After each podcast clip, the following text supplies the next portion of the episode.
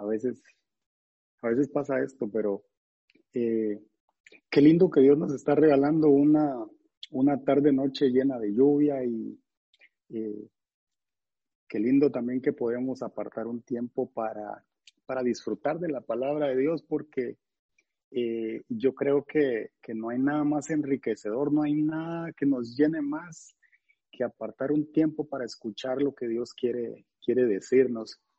Y, yo creo que este día el Señor eh, tiene un mensaje para cada uno de nosotros.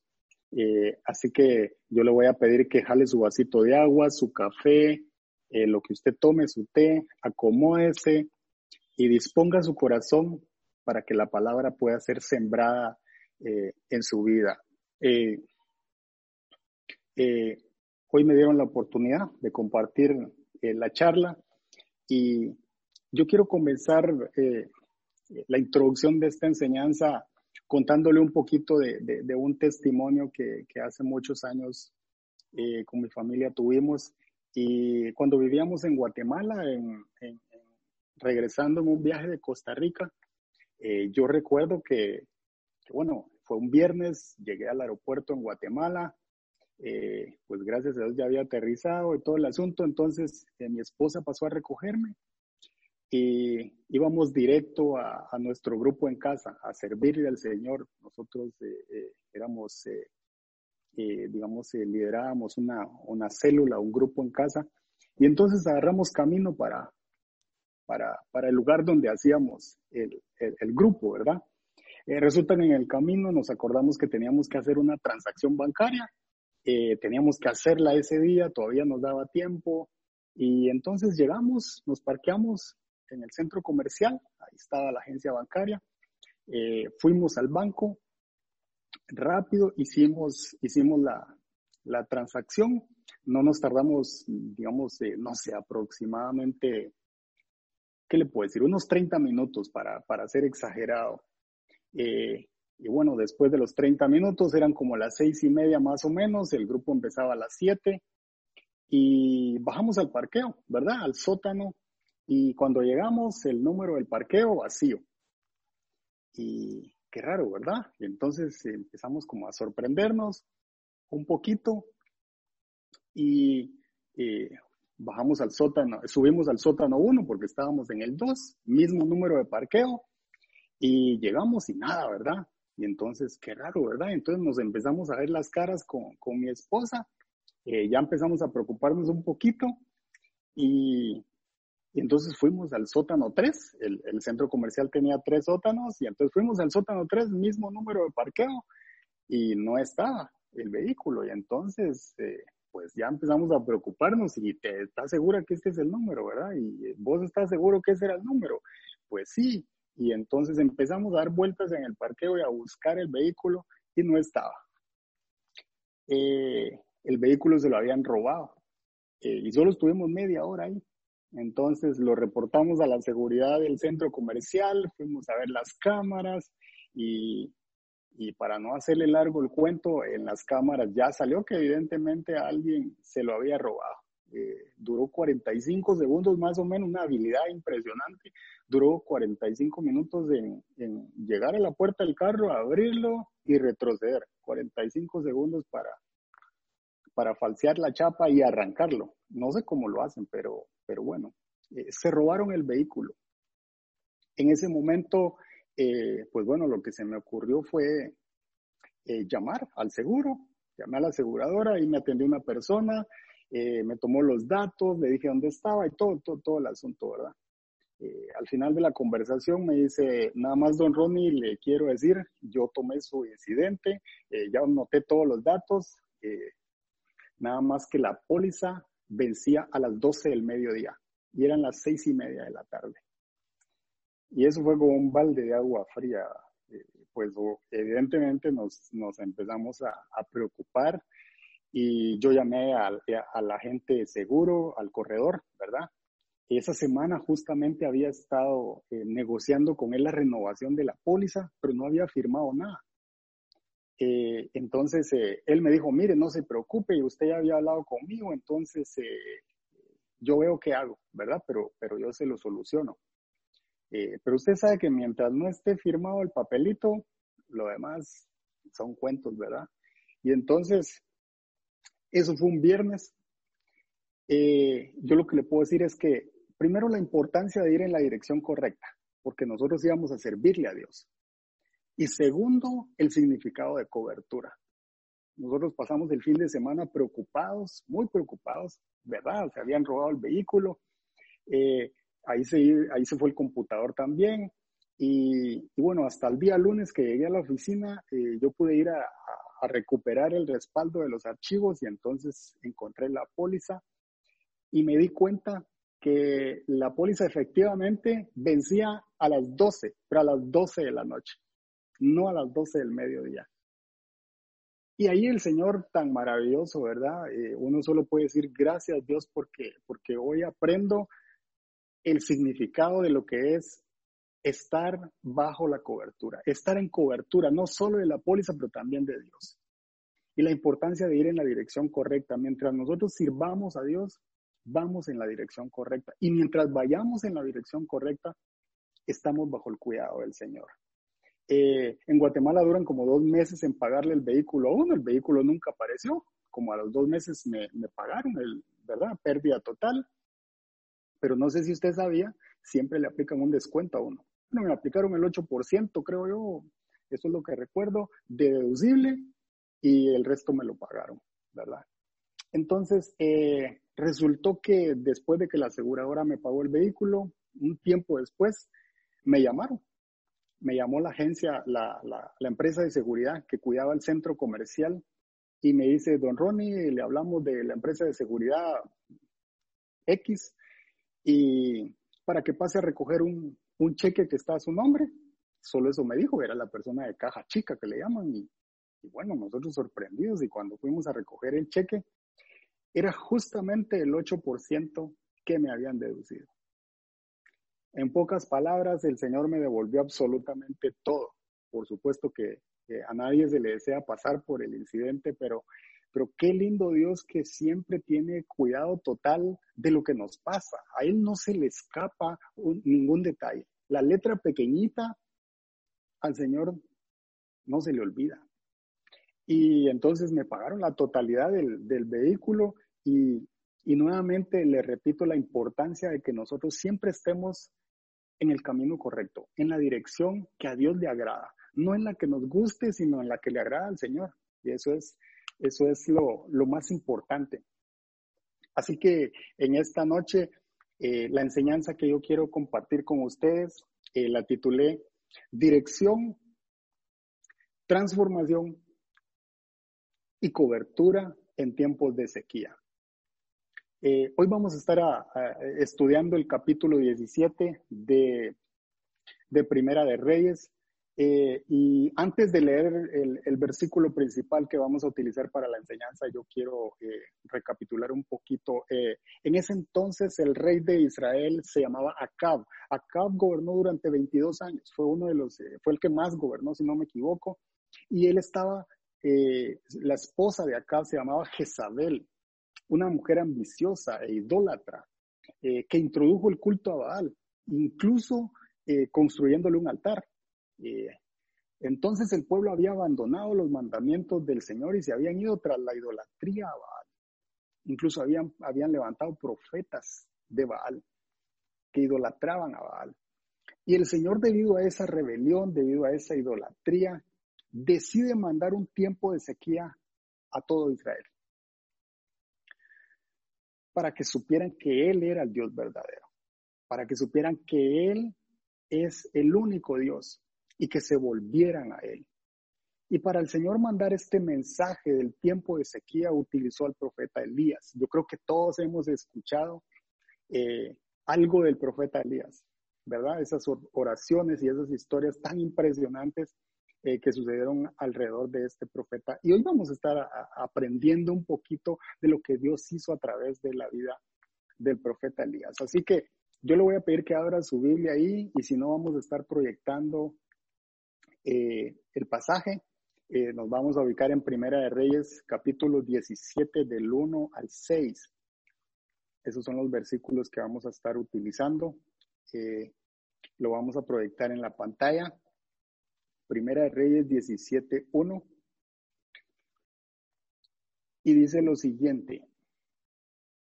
Dice, ahora bien, Elías, el de Tisbe de Galaad, fue a decirle a Acab, tan cierto como que vive el Señor Dios de Israel, a quien yo sirvo. Te juro que no habrá rocío ni lluvia en los próximos años, hasta que yo lo ordene. Esa es la palabra de Dios dada al rey acá por medio del profeta Elías. Y el versículo 2 dice, entonces la palabra del Señor vino a Elías y le dijo este mensaje. Sal de aquí hacia el oriente y escóndete en el arroyo de Kerit, al este del Jordán. Beberás agua del arroyo y yo les ordenaré a los cuervos que te den de comer allí. Así que Elías se fue al arroyo de Kerit, al este del Jordán, y allí permaneció conforme a la palabra del Señor. Por la mañana y por la tarde los cuervos le llevaban pan y carne y bebía agua del arroyo. Esta palabra eh, empezó a, penetrar en mi corazón en una conversación con, mi hija y, bueno, yo creo que eh, cuando el Señor manda un tiempo de sequía, por ejemplo, aquí en este, en este contexto, eh, iba a haber sequía y si iba a haber sequía, no iba a haber agricultura, no iba a haber cosecha, por lo tanto iba a haber hambre también. Entonces no era solo un tiempo de sequía, sino también una época de, hambre, ¿verdad? Entonces, eh, el Señor usa a Elías y Elías podría decir, bueno, a mí el Señor me dijo que no fuera querido, así que el que menos clavo tiene aquí soy yo, porque va a dejar de llover ahora que el Señor me dio la palabra y va a llover nuevamente cuando Dios me lo revele a mí. Entonces, eh, si alguien está a salvo, podría decir Elías, soy yo, ¿verdad? Eh, pero yo creo que los tiempos de sequía, como lo que estamos viviendo ahora con la pandemia, van a sacar lo mejor de nosotros. Si nosotros nos quejamos mucho todos los días o muchos de los días de la semana, lo mejor que hay en nuestro corazón en este momento, y por favor no me malinterprete, es queja. Eso es lo mejor que hay en este momento. No quiere decir que eso es lo mejor que pueda salir de nuestro corazón, pero si eso es lo que está brotando en nuestro corazón, significa que en este tiempo de sequía, eso es lo mejor que yo le puedo ofrecer al Señor. Pero yo creo que Dios nos ha traído a este lugar, a esta enseñanza, para revelarnos lo que Él quiere de nosotros, cómo Él quiere cambiar eso que nosotros le damos en estos momentos a eso que Él quiere y espera hacer a través de nosotros. Eh, si nosotros, por el contrario, somos agradecidos y le damos gracias a Dios porque a pesar de la pandemia nosotros no hemos sido contagiados y tenemos pan en nuestra mesa, vamos a mostrar gratitud. Y eso significa que lo mejor que hay en este momento en nuestro corazón es gratitud y eso le agrada a Dios. Yo lo que le quiero preguntar a ustedes, ¿qué es lo mejor que está saliendo en esta pandemia de su corazón? ¿Qué es lo que está confesando? ¿Qué es lo que está diciendo? Porque yo creo que cada uno de nosotros tenemos algo para expresarle a Dios en medio de esta situación. Agradecimiento o queja, ¿verdad? Siempre hay algo que nosotros le decimos a Dios con, con nuestra actitud. Pero entonces el Señor decide, no vamos a, estudiar lo que Dios hizo con el pueblo de Israel enviando la sequía, nos vamos a centrar lo que Dios quiso hacer con el profeta Elías. Eso es lo que vamos a estar estudiando. Y lo primero que yo quiero enseñarle es que el Señor le dice que va al arroyo de Kerit. Kerit estaba a un costado del Jordán. ¿Y qué significa Kerit? Porque Dios tenía un propósito con Elías. Y de eso vamos a estar aprendiendo. Kerit significa cortado, significa torcido, y el concepto o el significado está asociado a madera. Eso significa que el Señor mandó a Kerit a Elías porque había algo que él necesitaba arreglar en Elías, ¿verdad? Había algo torcido, había, había nudos en la madera, como, como es el significado original, ¿verdad? Entonces, eh, prácticamente podríamos decir que el Señor lo que estaba buscando es hacer alias de una sola pieza, ¿verdad? Quitar todos los nudos que habían por ahí. Pero entonces yo me preguntaba, eh, qué extraño, ¿verdad? Elías, profeta de Dios, él cuando se presenta ante Acab dice siervo del Señor, ¿verdad? Servidor de Dios, no dice yo soy el profeta de Dios, él dice yo soy el siervo del Señor, sin embargo él, era profeta y si era profeta era conocedor de la Torá y estaba acostumbrado a seguir y estar alineado con lo que a Dios le agradaba, con los mandamientos de Dios. Entonces la pregunta que a mí me venía es, ¿por qué lo mandó a Kerit? ¿Por qué no lo mandó al Jordán? Lo mandó al arroyo que está cerca, a un costado. Y eso tenía un propósito muy especial. Pero no vamos a estar hablando en esta, en esta noche de un proceso largo de sequía, porque yo creo que a veces en nuestra vida vivimos procesos de sequía largos, pero yo quiero llevar esta enseñanza a nuestro día a día, cómo nosotros tenemos días de sequía, cómo nosotros tenemos días en los cuales yo creo que a todos nos pasa y decimos hoy como que me levanté con el pie izquierdo, todo me sale mal, eh, o, pensé que iba a hacer esto y terminé haciendo lo otro, y al final terminamos molestos, enojados, porque tuvimos un mal día.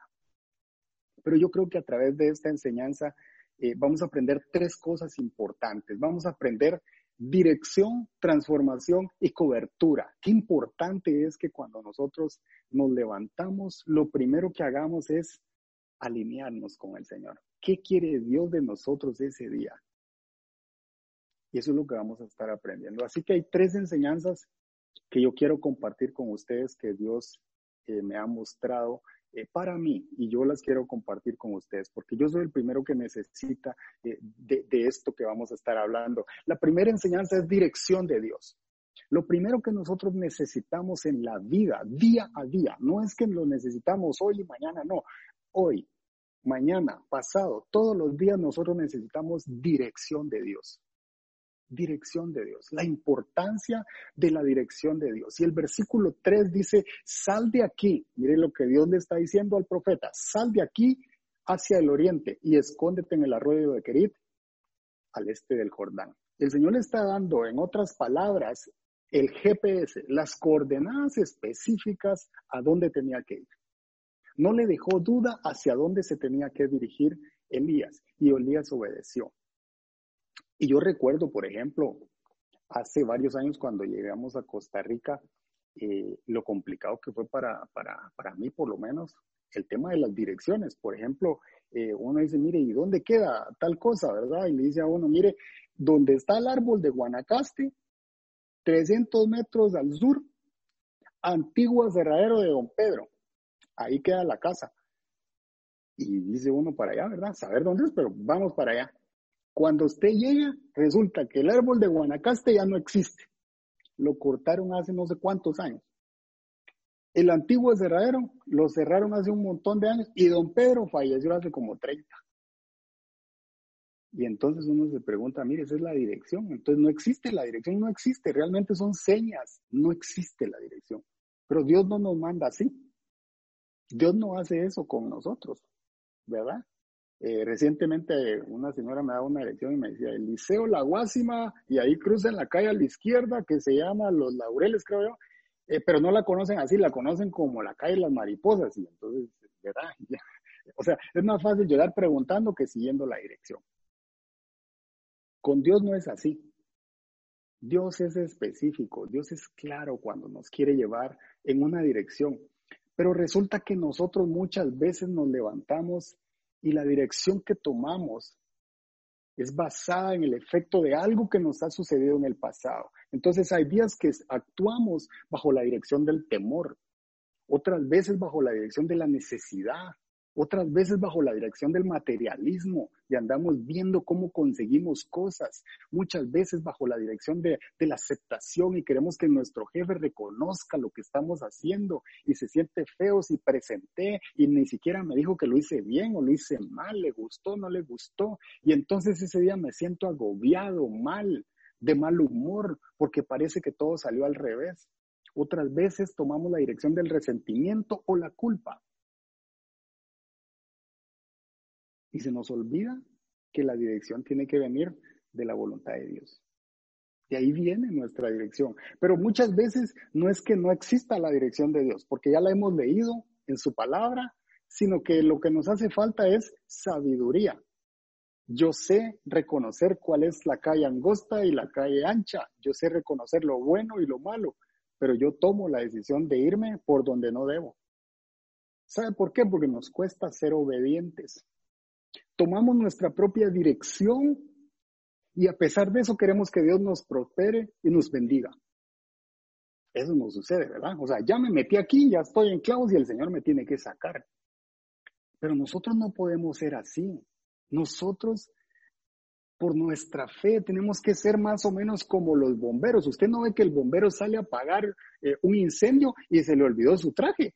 Jamás. Usted no mira que al bombero, para salir de la estación en donde él está, sale desarmado, sin casco, sin la vestimenta especial para aguantar la temperatura. No, el bombero sale bien vestido, listo para la batalla, listo para salvar vidas. Y nosotros tenemos que salir de la misma forma. Nosotros debemos de levantarnos y revestirnos de la armadura del Espíritu Santo, de encomendarnos a Dios, a su camino, a su voluntad. No se nos puede olvidar que si nosotros nos ponemos en las manos de Dios, estaremos al cuidado de Él. No hay nada más que agrade a nuestro Señor, que nosotros sigamos la dirección que Él nos dio. Proverbios 27, 12. Lo vamos a proyectar en la pantalla. Dice, Proverbios 27, 12. El prudente ve el peligro y lo evita. El inexperto sigue adelante y sufre las consecuencias. Esto nos pasa muy a menudo. Miren, por ejemplo, con esto de la, con esto de la pandemia. Eh, nosotros como cristianos a veces salimos, es verdad, a hacer, a hacer compras, por ejemplo, y llegamos a algún lugar, nos bajamos del vehículo, nos echamos gel porque somos precavidos, ¿verdad? Llegamos a la entrada y la persona que está ahí nos dice, póngase la mascarilla. Y ya empezamos así como que, ah, ah, otra vez, nos ponemos la mascarilla, aplíquese gel, ¿verdad? Porque hay lugares ni siquiera le, le regalan una sonrisa a uno, pero pero entonces aplíquese gel y se aplica uno gel, ¿verdad? Y ya empieza uno molesto, ¿verdad? Ya entra, hace sus compras, lo que sea. Y cuando uno sale ya anda molesto. Y uno se sube al carro, sí, pero ¿qué piensan? Que yo tengo COVID, ¿verdad? Ay, Señor, dame paciencia con esta gente. Eh, pero bueno, resulta que en esa misma salida hay que aprovecharla. Entonces vamos a pasar a otro lugar. Tenemos una segunda parada y entonces hacemos lo mismo ¿verdad? Nos bajamos del vehículo, antes de bajarnos nos aplicamos gel otra vez, llegamos a la fila y nos vuelven a aplicar la misma receta, ¿verdad? Póngase la mascarilla, échese gel y entonces sí nos descomponemos, ¿verdad? Ya dos veces ya no. Y entonces eh, ahí se nos sale el viejo hombre y entonces empezamos a alegar, a discutir, nos regresamos al carro y cuando nos subimos al carro, ah, como que yo tuviera COVID, no miran que yo ando protegido por el Señor, pues. ¿Cómo me hacen echar tanto gel si me acabo de hacer el manicure o lo que sea? Pero, pero bueno, y entonces yo me pregunto, acabamos de orarle al Señor que me dé paciencia con esa gente. Y el Señor lo que hizo fue poner una situación para poner a prueba y desarrollar y practicar esa paciencia, ese don que solo el Espíritu Santo me dio. ¿Y qué fue lo que hice? Le fallé.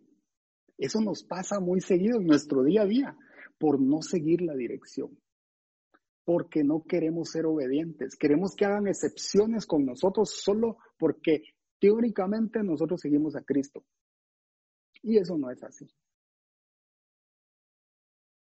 El Señor no nos dio un don para cargarlo en la bolsa, sino para mostrarlo, porque somos luz al resto de las personas. A veces somos más religiosos que obedientes. Y, yo creo que nos pasa a todos. Pero déjeme leerle un par de salmos. Salmo 25.9. El Salmo 25.9 dice, Él dirige en la justicia a los humildes y les enseña su camino. Él dirige en la justicia a los humildes. Requerimos humildad y les enseña su camino. Si somos humildes, el Señor nos muestra el camino. Mire lo que dice el Salmo 25.4. Dice, Señor, lo vamos a proyectar ahí también, el Salmo 25.4. Señor, Señor, hazme conocer tus caminos, muéstrame tus sendas. Es importante que todos los días nos pongamos en las manos del Señor para que nos muestre qué es lo que tenemos que hacer. Hoy nos lleva por aquí, mañana nos dice que, que vayamos por acá. Él es el que conoce cuál es el verdadero camino que nosotros debemos de seguir y es Él el que nos va a librar del cazador en medio de ese camino, en la dirección que Él nos mandó. El Salmo 37.5 dice, lo más importante, encomienda al Señor tu camino, confía en Él y Él actuará. Mire lo que dice el Salmo, encomienda al Señor tu camino. No importa a dónde yo voy, yo me pongo en las manos de Dios, confío en Él, que Él está conmigo y Él actuará. Qué lindo. Eso, eso me encanta porque eso lo que me dice es, yo todos los días tengo que encomendar mi camino a Dios. Él, enderezará mi vereda, dice el otro, el otro eh, versículo. Pero déjeme contarle algo que me sucedió, porque la idea es aplicar esto a nuestro día a día. Eh, hace muchos años recuerdo que, que, de Santa Ana, cuando uno va de Santa Ana hacia, la radial de Belén, justo antes del Hotel Quality está el puente de la 27, ¿verdad? Bueno, ahí la gente cruza hacia la izquierda para subirse a la 27. Y, y bueno, yo miraba que algunos conocidos, no le voy a decir quiénes, pero yo miraba que cruzaban ahí, o me daban jalón, o iba con ellos, o íbamos a almorzar, y yo miraba que cruzaban ahí, entonces yo pregunté, ¿y qué? Pero no es, eh, espera, ¿se puede? Y me dicen, no, pero todos cruzan. O sea, ahí no era permitido cruzar. Esa no era la dirección correcta. Y entonces sucede un tiempo después que yo iba en un vehículo, bajé, ¿verdad? Di la vuelta y justo cuando iba ahí, yo sabía que ahí no se podía cruzar. Esa no era una dirección correcta. Pero entonces yo, más educado, puse mi pidevía, puse la señal para cruzar y no me di cuenta por poner atención en el, al momento en el que tenía que cruzar, que atrás tenía al, al tráfico, que le llaman aquí, al policía de tránsito. Él me hizo luces, dice, pero yo no vi, porque yo estaba centrado en que me iba a meter y tenía que estar pilas para cruzar. Crucé y ¿qué cree que pasó? Él iba más rápido que yo y me, me paró y, y bueno, mire, yo traté de persuadirlo, le lloré, pataleé, lo bendije, le dije de todo. Y no hubo forma que me la dejara escapar. Para hacerle corto el cuento, yo no tenía que cruzar ahí. Y yo sabía que estaba haciendo algo malo, algo errado.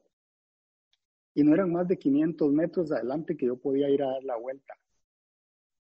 ¿Y sabe cuánto me costó la broma? Me costó 150 mil pesos. La multa más cara de mi vida me la cobraron ahí. Y lo peor, era un momento de vacas flacas, un momento en el que yo tenía necesidad. Y me enojé tanto, lloré tanto, de verdad lloré de la, de la cólera, de lo que me había pasado, porque yo sabía que en esa dirección yo no tenía que cruzar. Y lo hice, y eso me salió caro la importancia de seguir la dirección de Dios es obedecer su palabra, hacer lo que es justo, hacer lo que es correcto, hacer lo que a Él le agrada. Y en esa ocasión me salió cara la broma. Así es como uno a veces, muchas veces va aprendiendo la importancia de seguir en la dirección correcta. Usted se imagina al pueblo de Dios en el desierto sin dirección, todavía estarían dando vueltas. Pero Dios es tan grande, Dios es tan grande que lo sacó al desierto y usted sabe que en el día, cuando hace mucho calor, Él era la nube que les daba sombra. Y durante la noche, usted sabe que la gente muere del frío en el desierto y Él era la torre de fuego que les calentaba, que les daba el clima perfecto. Así de grande es nuestro Dios. Cuando vamos en la dirección correcta, Él está allí. Ellos iban en el desierto y cuando se acabó el agua, Él hizo brotar agua de la roca, porque para Dios no hay nada imposible cuando vamos en la dirección correcta. Y me encanta el versículo que dice, sus vestidos y su calzado no se desgastaban, pero iban caminando hacia la tierra prometida. El Señor les dijo, van a la tierra prometida. No les dijo, van a Canaán todavía, pero les dijo, van hacia la tierra prometida. Iban en la dirección que Dios los había mandado. Y eso significa que cuando nosotros vamos en la dirección que Dios nos ha encomendado, Él está presente, Él está en tu situación, Él está en eso que estás pasando, Él está pasando en eso, Él está contigo en ese tiempo difícil. En ese estrés, en esa, en esa angustia que quizás estés pasando, Dios está presente. Dios no te ha olvidado. Es importante que te mantengas firme en aquello que Dios te ha dicho, en la dirección que Él te dio. Y entonces ustedes me pueden preguntar, bueno, Ronnie, ¿cómo sé que voy en la dirección correcta? Mire, Dios nos va a hacer dos preguntas para saber si vamos en la dirección correcta. Y es muy fácil de responder. La primera es, ¿qué estás haciendo con Jesús? ¿Aceptaste su sacrificio en la cruz y lo que Él hizo por ti? ¿Y lo amas con todo tu corazón? ¿Es Jesús lo más importante en mi vida? Si Jesús es lo más importante en mi vida, voy en la dirección correcta.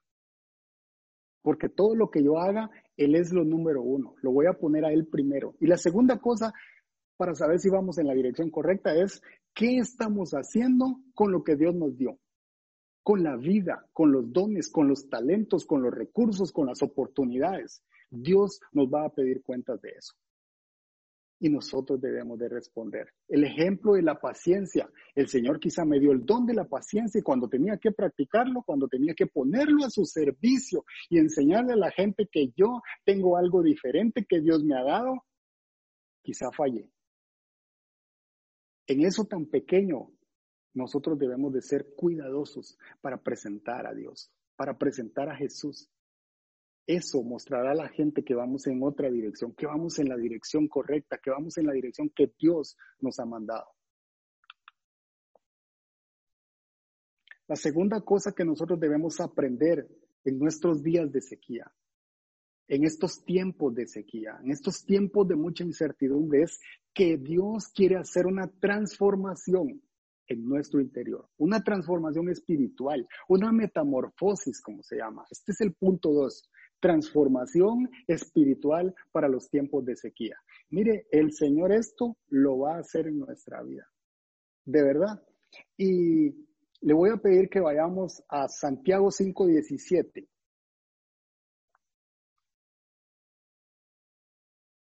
Santiago 5:17 dice lo siguiente, dice Santiago 5:17 Dice, Elías era un hombre con debilidades, como las nuestras. Con fervor oró que no lloviera y no llovió sobre la tierra durante tres años y medio. La versión Reina Valera dice que Elías era sujeto a pasiones ¿Y qué significa esto? Bueno, lo primero que yo quiero que entendamos es que dejó de llover o hubo sequía durante tres años y medio, pero ¿qué es esto que Elías era sujeto a, a pasiones o a debilidades como nosotros mismos? ¿Qué es pasión? Pasión es el sentimiento capaz de dominar la voluntad y perturbar la razón, como el amor, como el odio, como los celos o la ira intensos. Eso es pasión algo que nos descontrola. Bueno, esta es otra razón por la cual Dios sacó a Elías y lo mandó al arroyo de Kerit a pasar la época de sequía, porque Dios quería hacer una transformación en la vida del profeta Elías que le serviría para lo que Dios tenía preparado más adelante. O sea, el propósito por el cual nosotros estamos, no solo en un tiempo de sequía, sino vamos a ser transformados en nuestro interior es porque Dios quiere hacer algo diferente adentro de nosotros. Pero muchas veces no lo entendemos. Eh, mire, con todo esto de que, de que tenemos que estar en casa y todo el asunto, resulta que el día que necesito salir es el día que tengo restricción. Y entonces, ¿qué es lo que hacemos? Ah, nos, nos enojamos, vamos al Facebook y entonces ahí tiramos una descarga de bilis en contra del gobierno y hablamos pestes, ¿verdad? Y entonces decimos, ya me descargué. ¿Y será que eso es correcto? Esa sería la pregunta que nos tenemos que hacer. O le doy gracias porque tengo vehículo. Adiós. O muchas veces, ¿qué hacemos? Vamos a las redes sociales y ahora todo el mundo opina. Mire, hay expertos en opinar. Y, entonces eh, opinamos más de lo que predicamos con el ejemplo. Y como en las redes sociales es fácil escribir, no faltará la persona que tiene una opinión diferente a la nuestra. No va a faltar quien no tiene a Cristo en su corazón y tiene una opinión diferente a la nuestra. Y entonces empieza el debate que yo te digo, que vos me decís, que aquí dice que este es el versículo, que este sí, que este no. Y ¿sabe qué? Terminamos agarrando casi a bibliazos a la gente en, las redes sociales. Pero yo le quiero decir algo. Yo creo que Jesús no nos mandó a hacer ese tipo de debates. Porque nosotros empezamos quizá a postear versículos para que la otra persona quizá entienda, pero ¿cómo una persona que no ha recibido a Cristo en su corazón, que no tiene la revelación del Espíritu Santo, va a entender esa palabra que usted le está poniendo ahí? Y la respuesta nos la da Tito 3.9. Mire lo que dice, dice Tito 3.9.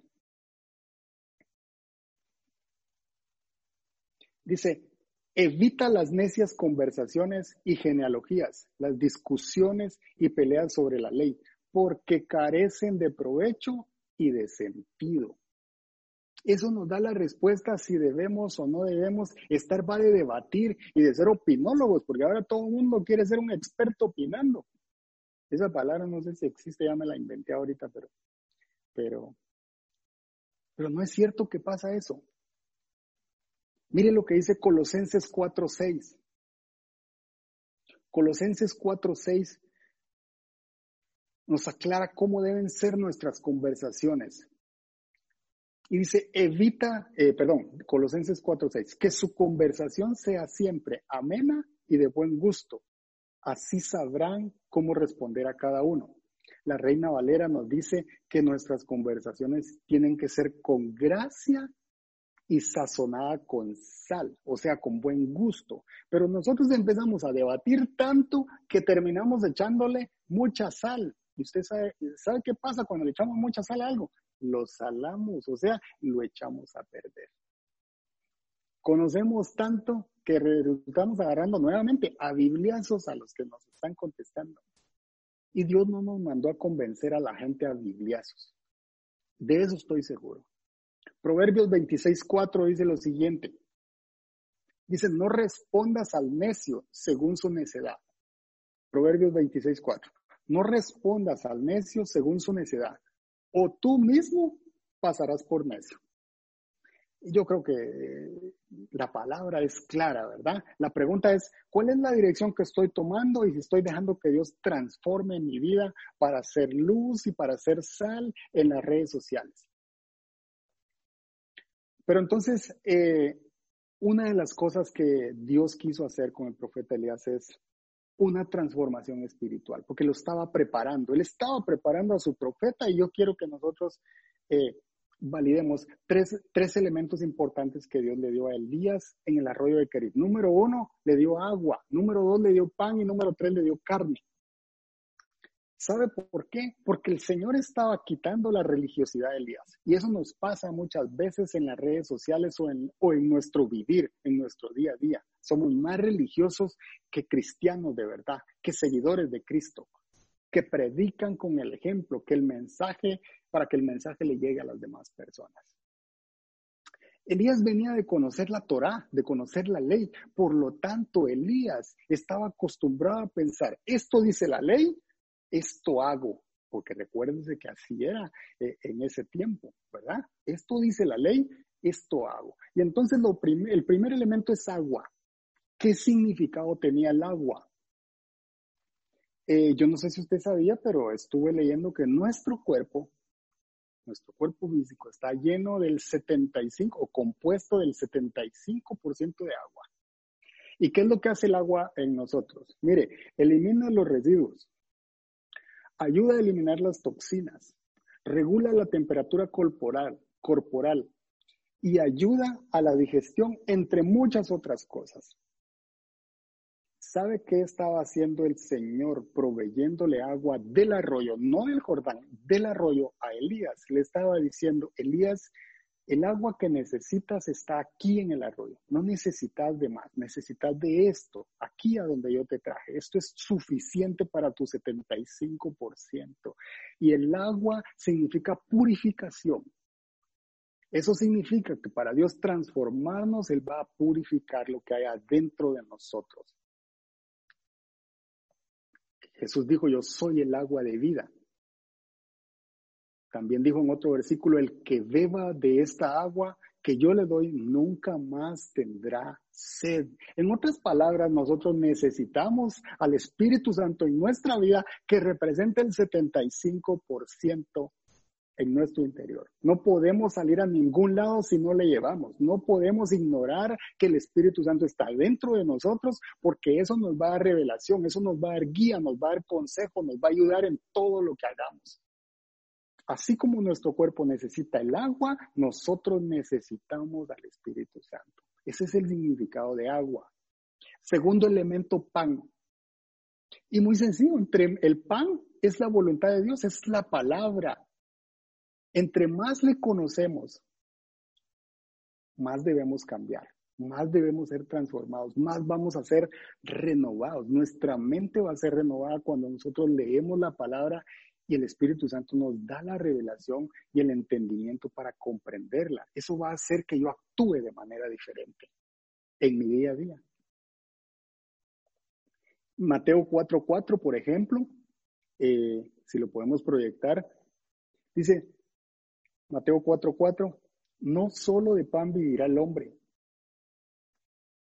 sino de toda palabra que sale de mi boca qué importante es que nosotros nos alimentemos, que alimentemos nuestro espíritu de la palabra de Dios, porque no solo de pan vamos a vivir. Y cuando Dios llevó a Elías al arroyo, se encargó de darle pan, pero tenía un significado. Que dependiera más de ese Dios que lo iba a usar para algo glorioso más adelante. Y Juan 6:63 eh, dice algo precioso. Dice Juan 6:63, dice, dice, el espíritu da vida, la carne no vale para nada. Las palabras que les he hablado son espíritu y son vida. Eso es Jesús hablando. O sea, mis palabras son vida y son espíritu. Cuando nosotros eh, digerimos las palabras de Dios, estamos adquiriendo qué? Vida y vida a nuestro espíritu. Y ustedes saben que para nosotros vivir conectados con el Padre necesitamos al Espíritu Santo.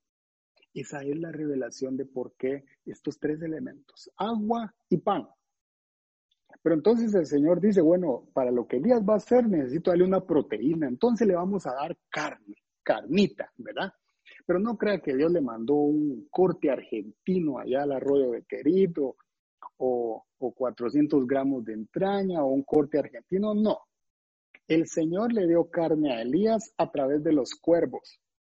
Y los cuervos, para comenzar, eh, si usted va a leer Levítico, se consideraban animales inmundos. ¿Sabe qué representaba para Elías, un conocedor de la Torah, que un animal inmundo le diera de comer? Que lo contaminara. Y sin embargo, Dios estaba usando cuervos para llevarle pan y carne. Los cuervos ni siquiera comen, eh, comen, comen desperdicio o desechos de lo que dejan otros animales, de los esqueletos que dejan otros animales.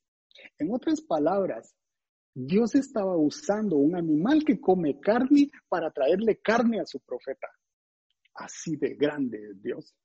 Dios no tiene límites. Dios usó el cuervo y a pesar de ser un animal impuro, de considerarse un animal impuro, Dios lo estaba usando y purificaba aquello que le traía a su hijo, a Elías. ¿Y saben qué significa eso? Eso significa transformación en nuestro espíritu. Menos religiosidad y más de Dios menos limitar a Dios y dejar que Él actúe y dejar que Él haga a través de mi vida y cambiar mi perspectiva, mi cosmovisión y dejar que Dios haga como a Él le place porque lo que Él quiere hacer son cosas grandes en nuestra vida.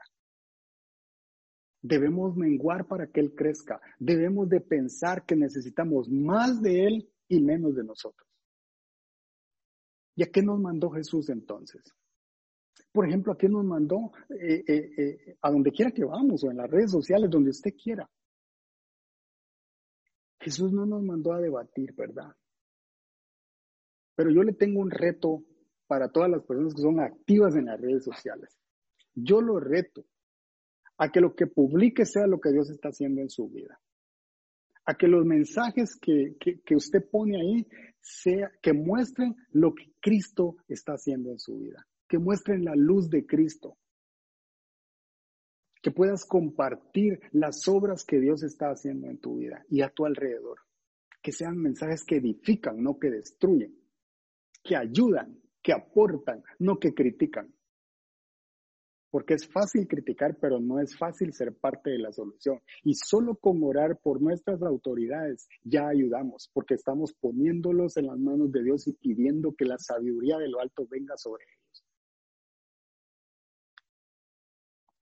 Y yo quiero terminar este punto dándole un ejemplo que sucedió esta semana y, e, e, este contexto lo copié del, post o, de la, o del perfil de esta persona eh, seguramente usted lo vio, un video que pasó el día miércoles o el día jueves eh, de una persona que, rescató literalmente a un adulto mayor en la platina, en el puente. Eh, pero me fui a leer un poquito más atrás en el perfil de Fabián. Fabián, yo le pido permiso a Fabián para hablar de él. está en su perfil, está público, entonces voy a tomar esas palabras. Pero yo quiero darle un poquito el contexto de esto cómo la transformación espiritual es evidente en nuestra vida cuando hacemos lo que a Dios le agrada. El 13 de julio, eh, Fabián Brown publica en su perfil, hay tantas historias que contar en un hospital. Él trabaja en el Hospital México enfermero. Pero hoy quiero contarle la historia de Don J, así le puso al señor eh, X, del que quería contar una historia. Y dice, eh, ese día en la noche eh, yo le pregunté al señor J, a este señor, si estaba consciente todavía. Una persona muy mayor. Y, y me dijo que sí, que estaba consciente. Y le pregunté si quería hablar con su esposa y me dijo que sí. Y entonces Fabián agarra el celular y llama a la esposa de esta persona y escucha la conversación y él escucha las palabras lindas que le dice la esposa, te amo, te extraño, te necesito, aquello tan lindo. Y él dice, lloramos, lloramos. Y me di cuenta por la conversación que era el cumpleaños del señor J. Y después de la llamada eh, sentí orar por él y presentarle al Señor. Y entonces dice que él oró con él, por el Señor que estaba eh, ¿verdad? Casi inconsciente y le presentó a Cristo y, y resultó que al día siguiente cuando llegó al hospital había fallecido. Pero qué lindo que antes de que eso pasara, él pudo presentarle a Dios. Él pudo presentarle al Salvador de su vida. A pocas horas de irse, conoció quién era Cristo. Y solo cinco días después, el 18 de julio, Fabián publica lo siguiente, un, extracto nada más, él publica, estoy dispuesto a ser utilizado para tu reino, Señor. Abre mis ojos a las oportunidades. Y usted lo puede ir a buscar en el perfil de él. Y, solo extraje una línea, pero mire lo que dice, cinco días después, estoy dispuesto a ser utilizado para tu reino, abre mis ojos a las oportunidades. Y el jueves 23 de julio el Señor abrió sus ojos. Justo cuando él pasaba por la platina, don Ismael, el adulto mayor, estaba a punto de tirarse, a punto de lanzarse. Y usted conoce la historia y, seguramente vio el video en CR hoy o en los diferentes medios. ¿Cómo lograron convencer a don Ismael de que no se tirara del puente de la platina? Y no solo eso, lo abrazaron, lo acogieron, se lo llevaron, lo llevaron a un supermercado, porque la razón por la cual don Ismael se, estaba, se iba a tirar y iba a perder la vida en ese lugar era porque estaba agobiado por no tener ni qué comer. No tiene hijos, pero tiene una pareja y una persona eh, muy mayor. Pero no solo Dios lo usó para rescatarlo y que no se tirara, lo llevó a, a, comprar lo que necesitaba y lo llevó a su casa, le presentó a Cristo y él dice, lo que más me marcó es que, es que no tenía a Cristo en su corazón. Pero a mí me impresiona cómo Fabián Brown se dejó utilizar por Dios para rescatar a una persona.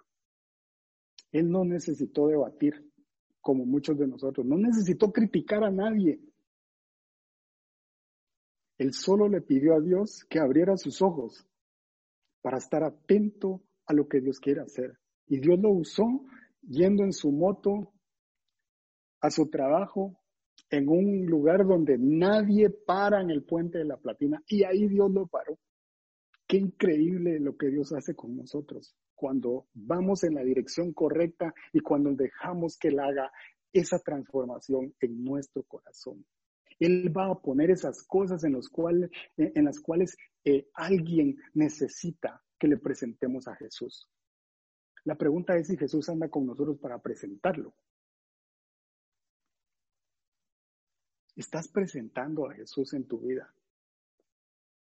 ¿O estamos debatiendo sobre Jesús? ¿Qué estamos haciendo? ¿Nos estamos dejando transformar por el amor de Dios y ser simples, ser prácticos y presentar a Cristo? Porque Él es lo más importante, Él es lo relevante en todo lo que hacemos.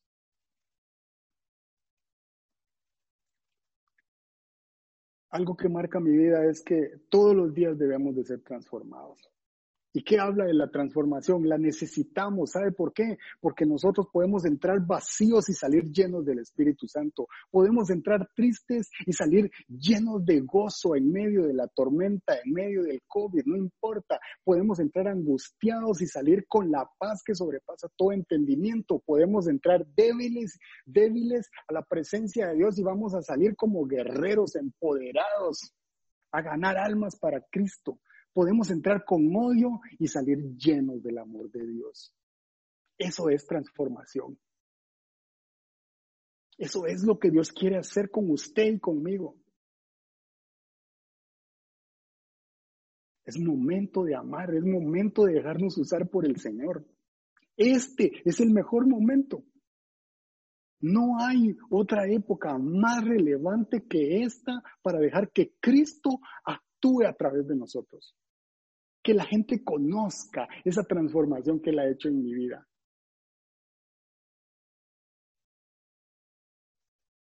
De verdad ese video viendo a Fabián rescatando a don Ismael tocó mucho mi corazón.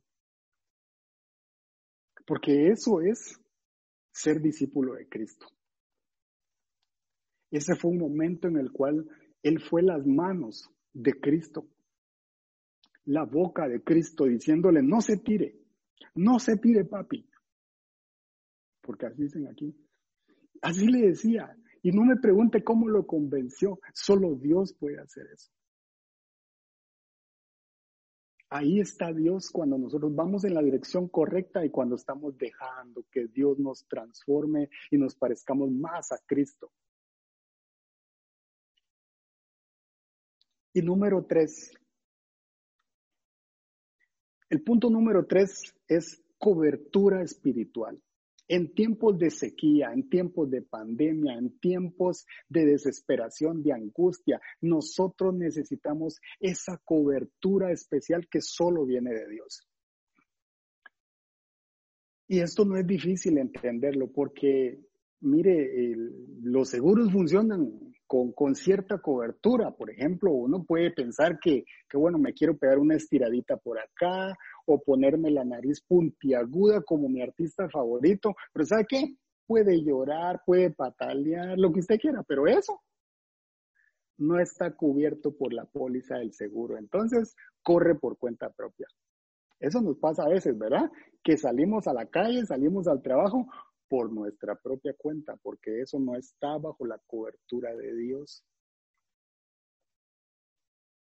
Y, hablando de cobertura, yo recuerdo cuando llegué a Costa Rica que en la empresa me pidieron que, que mi familia y yo teníamos que estar inscritos en el EVAIS.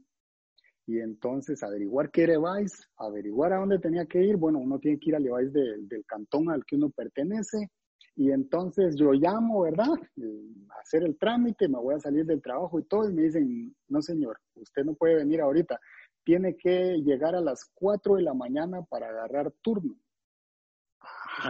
y entonces yo digo, pero ¿cómo así? A las 4 de la mañana, pero si a esa hora ni los pajaritos cantan.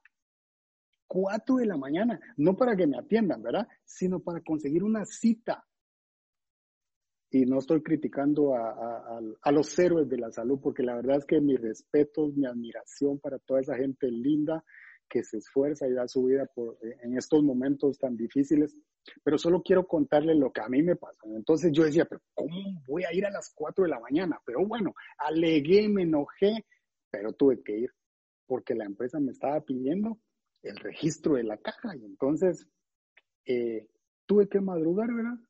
Como cualquier otra persona. Tuve que levantarme temprano y agarrar para el que me correspondía.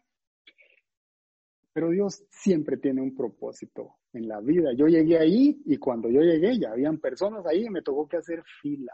Y en ese momento empecé a escuchar las conversaciones. ¿Y sabe qué me di cuenta? Me di cuenta que para las personas que estaban ahí, su única opción era esa de tener atención médica, de ser atendidos y de obtener medicina. Su cobertura era el device, era la caja. Y entonces yo, que un día antes estaba enojado, alegando, solo pude decirle al Señor, gracias Dios porque me has dado tanto.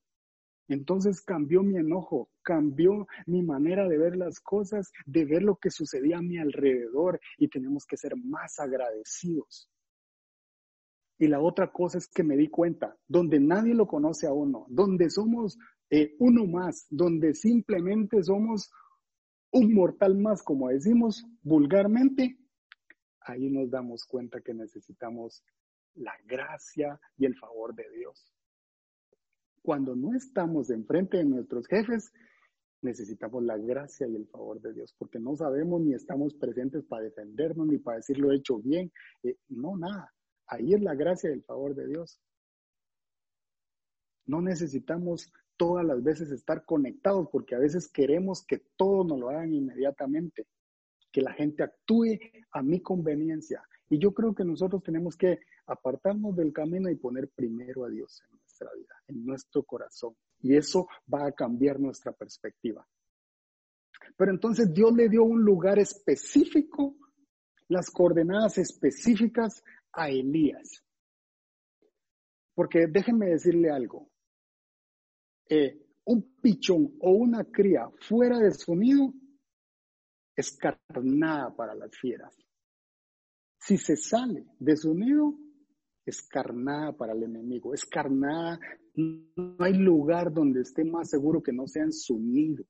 Y a Elías el Señor le dijo, vas a ir a Kerit, al costado del Jordán. Ahí tenía que ir Elías. ¿Qué hubiera pasado si Elías decide yo me voy al Jordán porque aquí hay poca agua y yo quiero ir donde hay más agua y hay abundante agua? Pues los cuervos no hubieran llegado allá, los cuervos iban a llegar al Kerit, ahí donde Dios lo había ordenado. A veces queremos confort y queremos comodidad, no lo justamente lo necesario. Y donde Dios nos va a transformar es donde tenemos lo que Él nos quiera mandar, porque eso es para nuestro bien. Eso es para ser transformados, pero también allí donde Él nos mandó es donde hay cobertura. La cobertura que Elías necesitaba estaba en Kerit, en el arroyo. Porque déjenme ejemplificarle esto. Estamos en tiempos de COVID, ¿verdad? Si nos contagiamos de COVID, nosotros simplemente vamos a hacer una estadística más, un numerito más, pero no crea que cuando lleguemos a la caja o cuando llamemos van a decir, ah, sí, usted es don Ronnie, ah, sí, o, usted va a, Viña Oeste, ¿verdad? No, no, no, por favor, un respirador para don Ronnie. No, eso no va a pasar. Vamos a hacer uno más, pero ¿sabe qué? Ahí necesitamos la gracia, el favor de Dios, reconocer que le necesitamos para estar bajo su cobertura ahí sí van a empezar a suceder cosas diferentes a nuestro alrededor. Ahí vamos a ver la mano de Dios donde nadie más la ve. Necesitamos tener la cobertura todos los días de nuestra vida. Y a pesar de la sequía, Dios estaba preparando a Elías para algo grande, para algo poderoso. No solo cuando el agua iba a venir nuevamente, no, Dios estaba preparando a Elías para, para derrotar a los 450 profetas de Baal, para que reconocieran que Él era el Dios verdadero. Pero Elías estaba pasando por aprender dirección, por ser transformado en su espíritu y por tener y aprender de cobertura espiritual tres cosas que nosotros necesitamos para nuestro día a día. Y yo creo que, déjenme contarles la historia breve, brevemente de 1 Samuel 17. Todos hemos escuchado de David y Goliat. David no llegó por accidente a donde estaba la batalla entre filisteos y el ejército de Israel, de Saúl, el rey Saúl. Usted seguramente sabe que fue el papá de David el que le dijo, quiero que vayas y le lleves esta comida a tus hermanos. Los hermanos mayores de David estaban en la guerra. Pero quiero que me traigas evidencia de que están vivos, de que están bien. Y entonces David agarra para allá, ¿verdad? Tranquilo. Y cuando llega, pues él se da cuenta que hay un conflicto, que hay batalla. Y entonces, eh, para ponerle esto en contexto, ¿quién era Goliat? Goliat tenía una coraza que pesaba 55 kilos, dice la palabra. 55 kilos, imagínense. Solo la punta de la lanza pesaba aproximadamente 7 kilos. O sea, si ese traje se lo ponían a David, lo enterraba. Un guerrero en su máxima expresión. Y la palabra dice, y el ejército de Saúl tenía miedo como ahora en la pandemia. ¿Qué tiene la gente? Tiene miedo. Todos pensamos que si nos da, nos vamos a ir de una vez. Mire, y, de verdad, mucha gente está padeciendo de miedo, del temor, que si nos, que si por alguna razón nos contagiamos, algo, algo fatal va a pasar. Estamos sufriendo por nuestros adultos mayores, el miedo se, se está apoderando de la gente.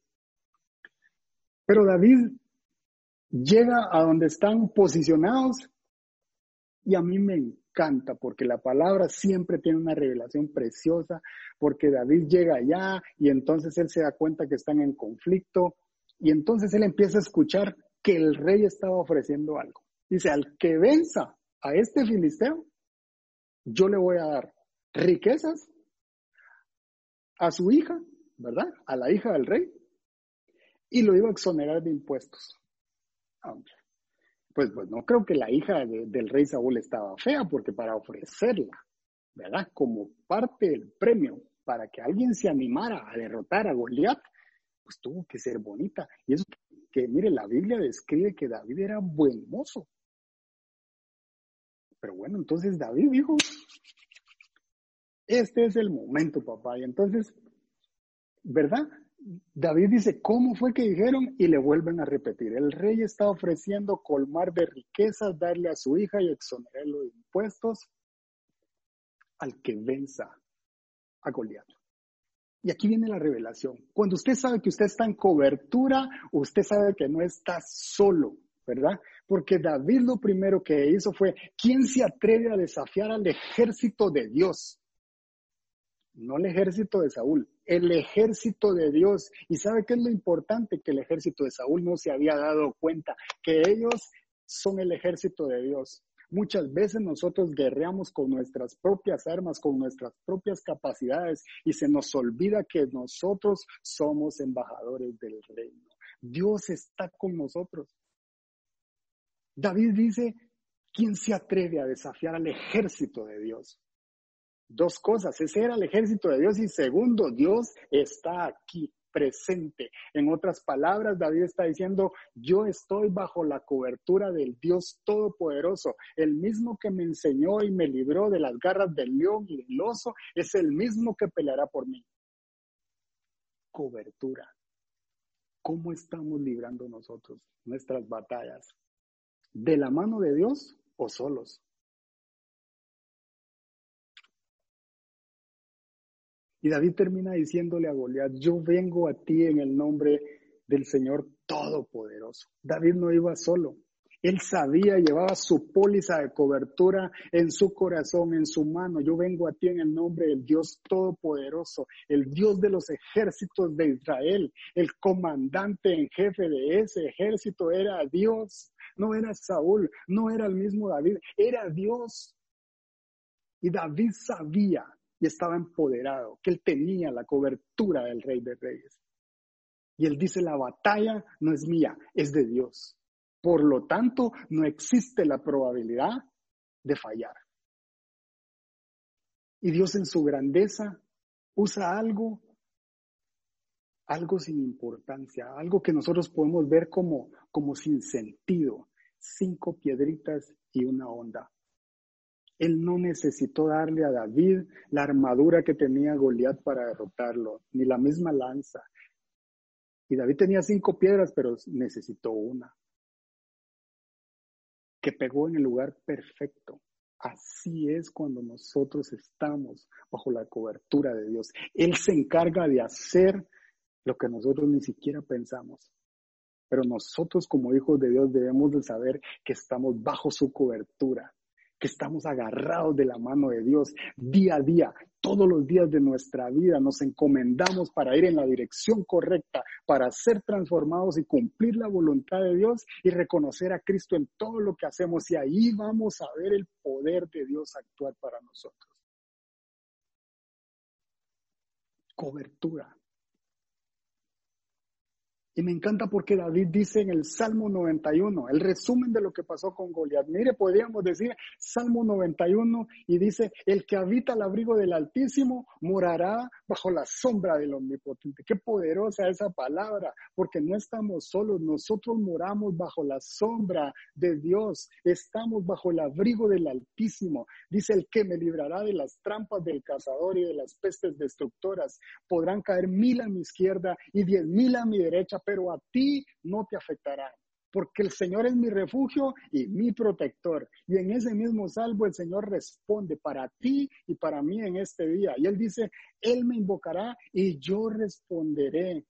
Estaré en momentos de angustia, lo libraré y llenaré de honores. Ese es nuestro Dios.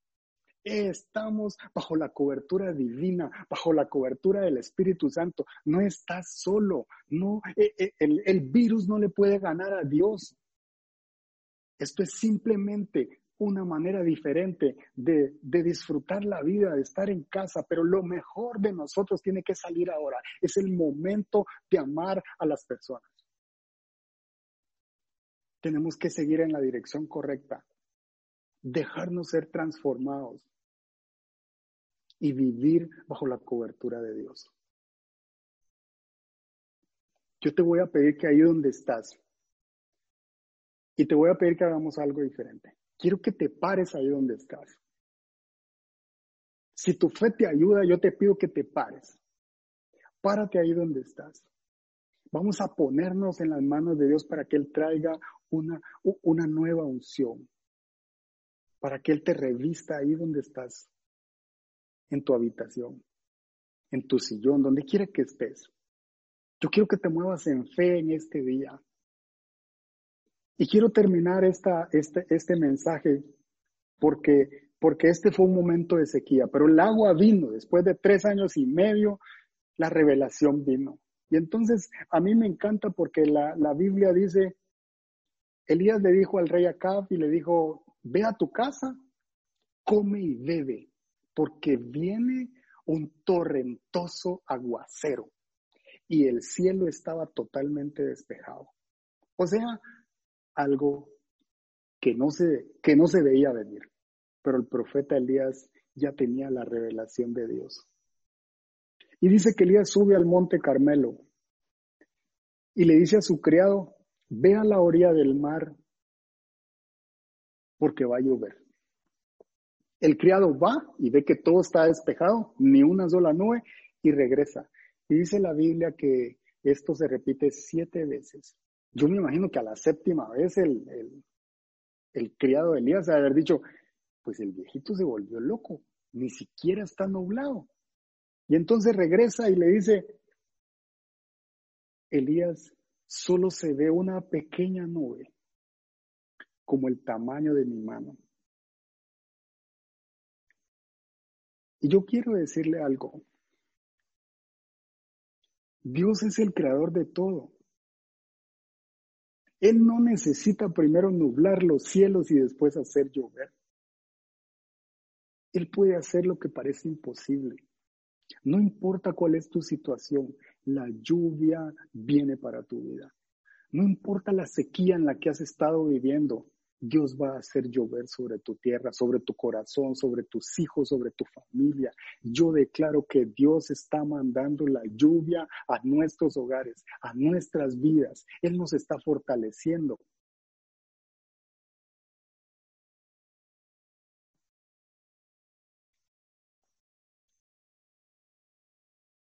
Dios está mandando cuervos para alimentarnos también para cambiar nuestra forma de ver la vida, para cambiar nuestra cosmovisión, porque Él es todopoderoso, Él puede usar todo para darnos más de lo que necesitamos.